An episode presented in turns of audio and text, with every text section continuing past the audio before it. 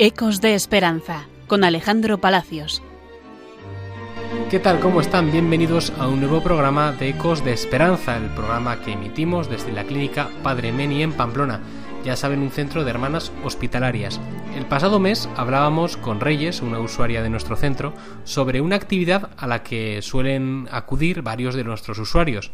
Se llama la actividad Taller de Valores. Ahí hacemos bocadillos que luego repartimos junto con la Asociación Bocatas Navarra, a personas sin recursos que viven en nuestra ciudad. Precisamente por ello vamos a conocer hoy a dos de los voluntarios que llevan a cabo este taller. Ellos son Pablo y Ana, dos jóvenes estudiantes universitarios que cada semana vienen aquí a realizar este voluntariado. Bienvenido Pablo, bienvenida Ana.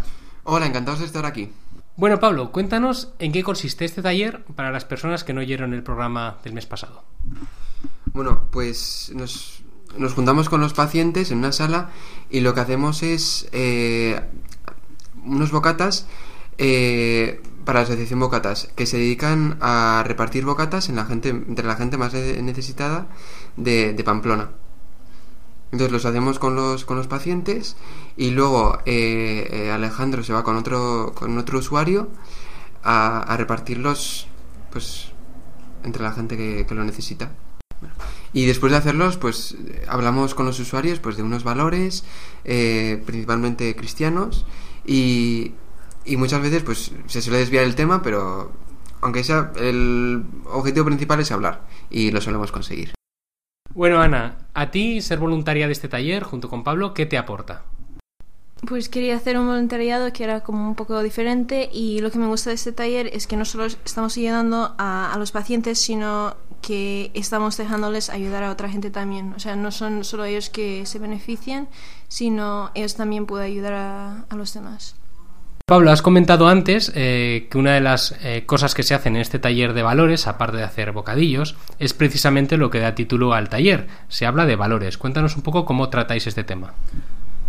Bueno, pues en primer lugar, después de, terminar de hacer los bocatas, eh, lo que solemos hacer es con un cuento que hemos traído los voluntarios, eh, pues lo leemos, hacemos una pequeña reflexión y a partir de ahí eh, pues hablamos un poco sobre el tema. Como he dicho antes, a veces se desvía un poco, pero bueno, no pasa nada. Y, y solemos acabar también, pues, pues a, a una usuaria le gusta mucho contar chistes y pues algunos siempre cae. Ana, hemos hablado qué se hace en este taller de bocatas, pero ¿cómo os organizáis? Pues cuando llegamos eh, partimos el pan, eh, hemos comprado embutido antes eh, y luego cuando todo está preparado pues vamos a las unidades a buscar a los usuarios y luego bajamos a la sala y luego nos ponemos en grupos. Algunos hacen los bocatas, otros los envuelven y otros luego los ponen en bolsas para luego llevar a la gente en la calle. Bueno, y por último, Pablo, Ana ya nos ha contado qué, qué significa para ella este voluntariado. Cuéntanos, ¿a ti qué te aporta? Bueno, pues a mí me aporta un tiempo en el que puedo, puedo desarrollar eh, mi labor como cristiano, ¿no? Eh, no solo como cristiano normal, sino como cristiano y scout. Eh, yo soy scout desde, desde muy pequeño y entonces el tema del escultismo, de ayudar al necesitado y simplemente ayudar, eh, ha sido fundamental. Entonces, eh, el poder asistir a ese voluntariado me, posibilita satisfacer esta necesidad eh, que se me ha creado desde pequeño. Y luego, por otro lado, pues no es la primera vez que hago un voluntario en, Hermanas Hospitalarias. La primera vez que, lo hice fue hace dos o tres años y fue en Pascua y tengo un recuerdo excepcional de, ese voluntario. Y desde, ese momento me encantó el ambiente que hay, no solo entre los enfermeros, sino también entre enfermero-paciente y entre pacientes.